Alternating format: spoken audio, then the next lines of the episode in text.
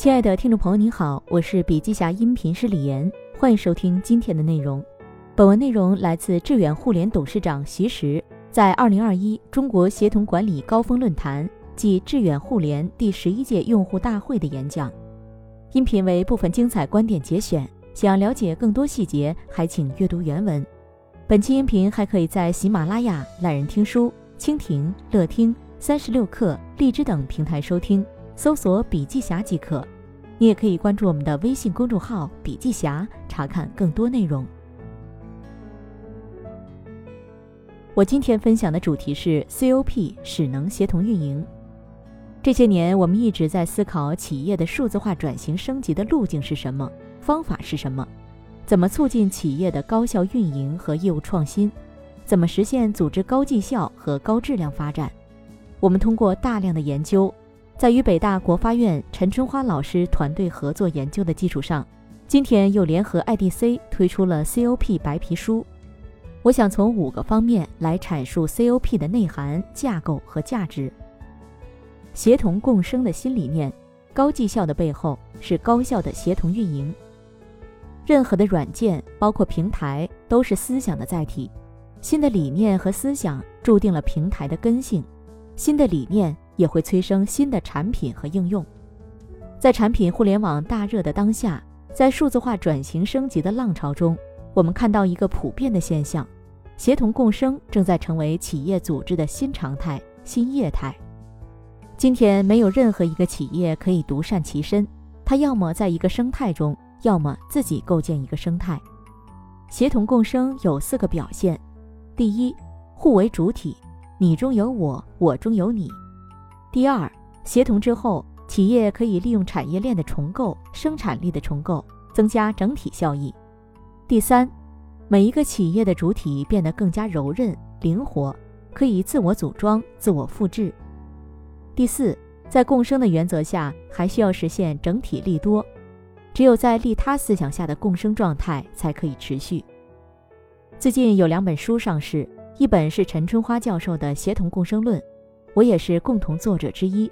这本书从协同共生的理念框架出发，对数字化时代的企业生态化运营做了很好的阐释，并指明协同共生效应成为组织进化的重要发展方向。其中有小米、美的、企业微信、江苏省产业技术研究院。致远互联、海尔六个代表性案例，比如小米集团，小米通过手机、家电及生活用品等的逐步拓展，形成了独特的竹林生态模式。联合小米生态链的企业建设了共生网络，通过共生经济体的高效协同、互惠共生，小米实现了数字经济与传统产业的融合发展，释放出新的价值。另一本是严艳春的《产业互联网时代》。书中对产业互联时代的协同共生的模式、方法、路径做了深刻剖析，中间有大量的案例为企业界提供了重要参考，堪称实战宝典。归根结底，我们谈协同运营，无法回避一个话题：组织的绩效从何而来？协同共生的组织最早是单一的内生，从分工、分权、分利来产生内部的共生价值。今天的共生型组织是在一个更大的企业网络乃至社会网络中形成一个新的生态。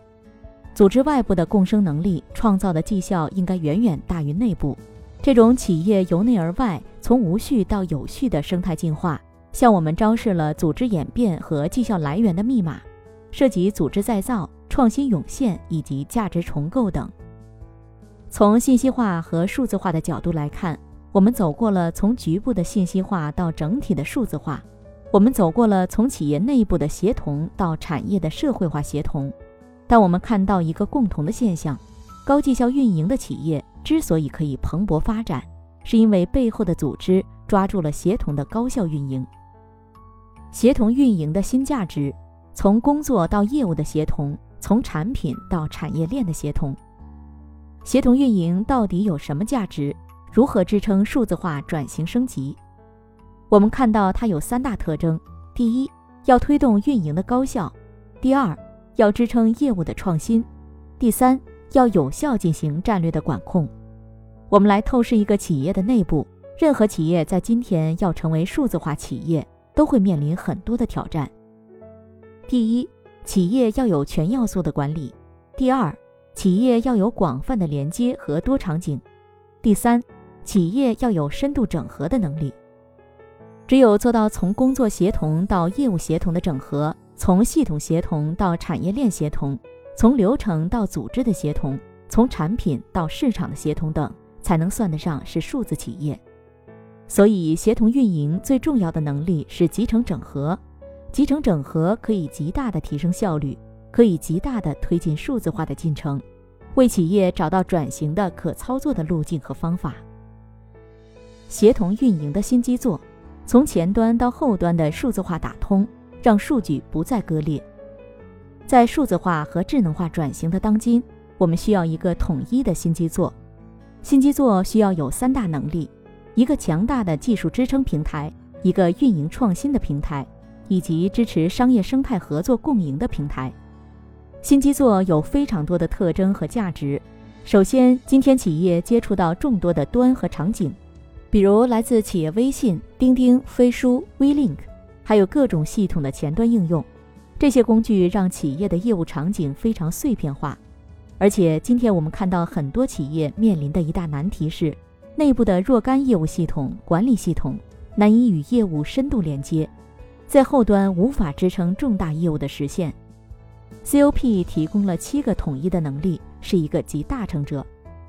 首先，通过组织权限和用户管理建立统一的身份认证和入口，有效地定义企业内部的业务关系。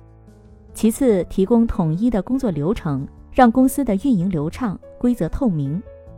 再次，提供统一的集成，把满地的信息孤岛进行有效整合，把天上挂满的钟乳石有效打通。最后，通过有效的统一数据管理和智能分析。让组织运营得到很好的展现和控制，并且 COP 还有一个重要的能力，及规模化、个性化定制的能力。统一的业务定制是这个基座非常重要的支撑。基于这些支撑，我们把统一的用户端和门户进行整合，有效地完成了组织运营的集大成。总之，协同运营平台必须具备十项全能，这些能力需要较长时间的积累才能逐步构建起来。To B 的新范式，To C 为什么可以快速发展壮大？因为有平台模式，管理软件必将催生更大的平台企业。未来管理软件的费用会很低，甚至免费，而定制和服务要变得很重。今天的 To B 企业大部分都是从卖单一的产品转变为卖解决方案，不断给企业提供更多的产品服务。这是唯一的方法吗？不。因此，我们需要新的方式和新的范式。在这个范式中，我们需要具备三个重要的能力：平台运营、生态共创、价值共赢。